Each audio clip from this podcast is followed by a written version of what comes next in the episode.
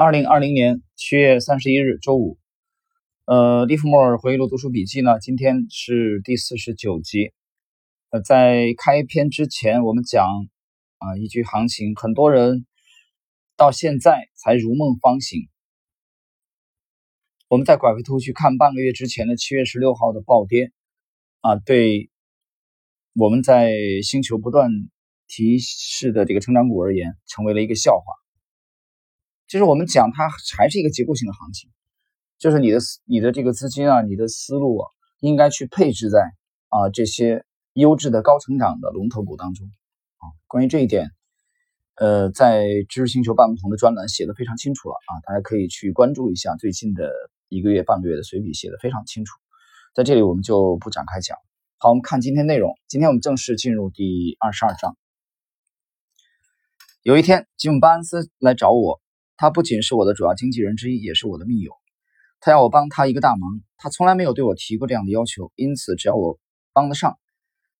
一定尽可能的帮他。他告诉我，他的公司持有某只股票，事实上他们是这只股票的主要承销商，而且持有该公司大部分的股票。因为出了一些状况，使得他们需要在市场上脱手大量的股票。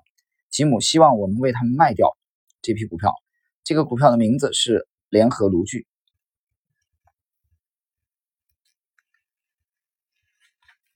我有好几个原因啊，不希望和这家公司这个扯上关系，但我欠了他一些人情。现在他又坚持说让我帮他们脱手股票，就是帮他个人的忙。但凭这一点，我已经无法拒绝。他是个好人，而且是我的朋友。我推测他的公司在这件事上涉入颇深，因此最后我答应尽我的能力帮他。我认为战争的繁荣景气和其他的繁荣景气最明显的差别。在于股市出现了新的影响因素。年轻的银行家这次的景气是自发性的，每个人都知道这种现象的起因。在此同时，美国最大的银行和信托公司也使出了浑身解数，来帮助承销商和军火制造商，使他们在一夜之间成为了百万富翁。这种情形离谱到，你只要说你朋友中有个朋友是协约国的军方人士，即使合约尚未完成签订，你也一定。能获得执行合约所需要的资金。我还听到一些不可思议的故事，如小职员摇身一变成了公司总裁，他们靠的是信托公司的信赖，借钱给他们，然后只靠转让合约就能获得巨额的利润。此外，黄金从欧洲源源不断的流入美国，银行必须找到让这些黄金留在美国的方法。呃，我们在上一集曾经讲到了啊，这里停顿一下，在一九一五年啊。纽交所这个复牌以后啊，利弗莫尔通过狙击柏林恒钢铁再度的东山再起。在上一集，作者也回忆的描述到，美国加入第一次世界大战以后的啊，这个后来的这个复苏，因为因为有大量的订单啊，是美国的这个重工业啊，尤其尤其是军工。那么我们接着来看，这种做生意的方法，在老一辈人看来可能忧心忡忡，但是这个时间已经没有多少。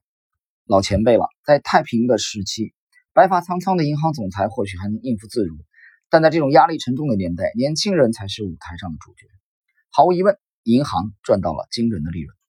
吉姆·巴恩斯和他的合伙人与马歇尔国民银行总裁交情甚笃，而且深获信任。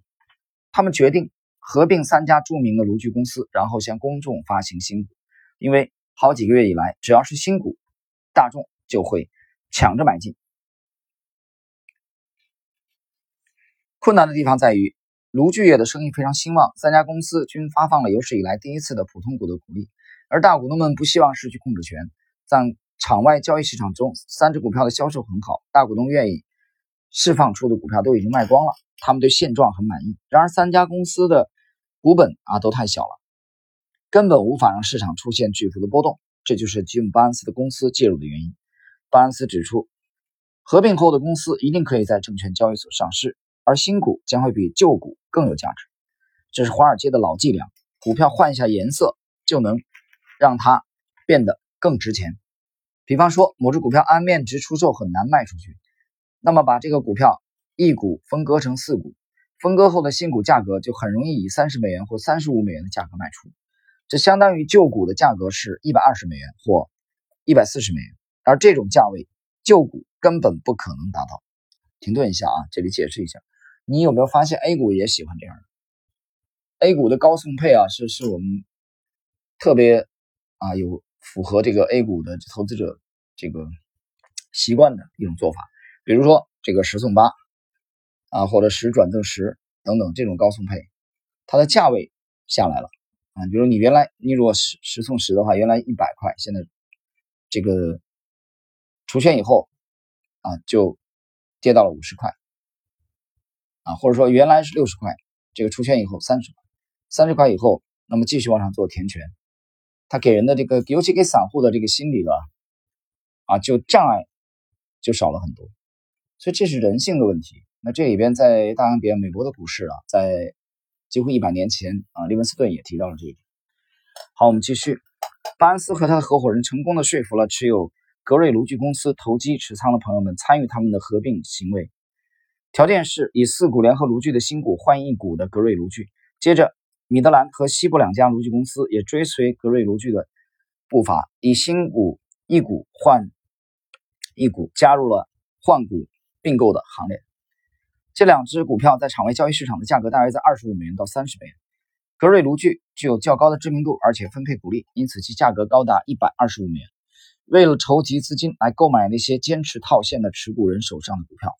以及能提供承销业务更多的营运资金，巴恩斯必须筹集几百万美元。于是巴恩斯造访了马歇尔国民银行总裁，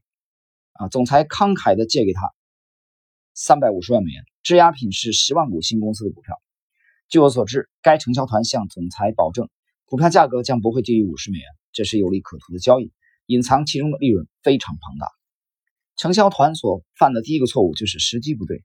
当时新股发行的市场已经达到饱和状态，他们应该要看到这一点。但尽管如此，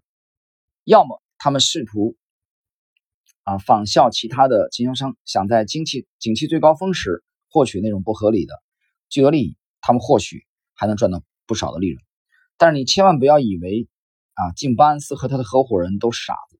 或者毫无经验的小孩他们可都是聪明聪明绝顶的人，他们对华尔街的各种伎俩了若指掌。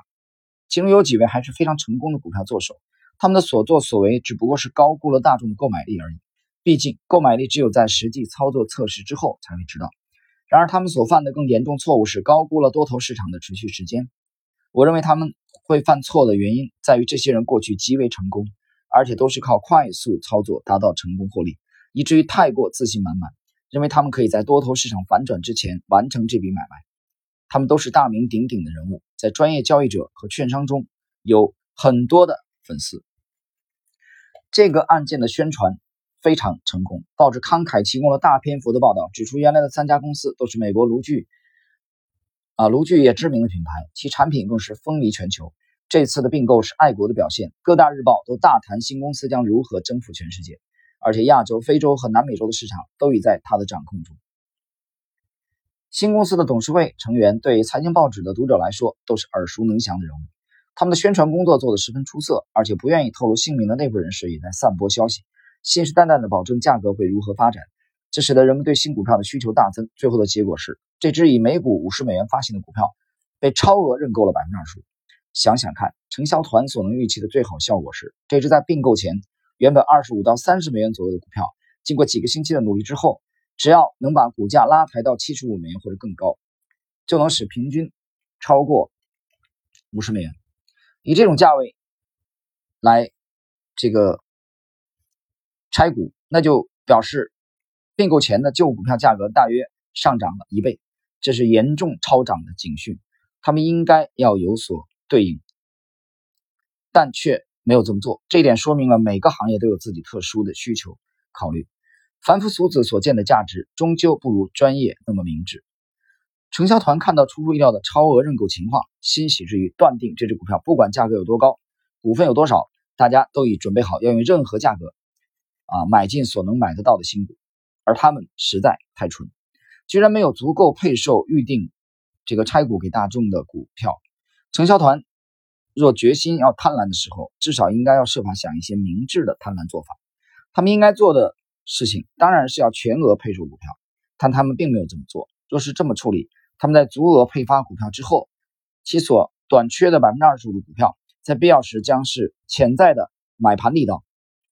这些力量应该能够支撑股价。如此一来，他们不需多花力气，就能占据十分有利的战略位置。这种优势是我在操纵股票时总要设法寻找的。他们原本可以阻止价格下跌，来激发大众对新股价格的稳定性与其背后承销团的信心。他们应该要牢记，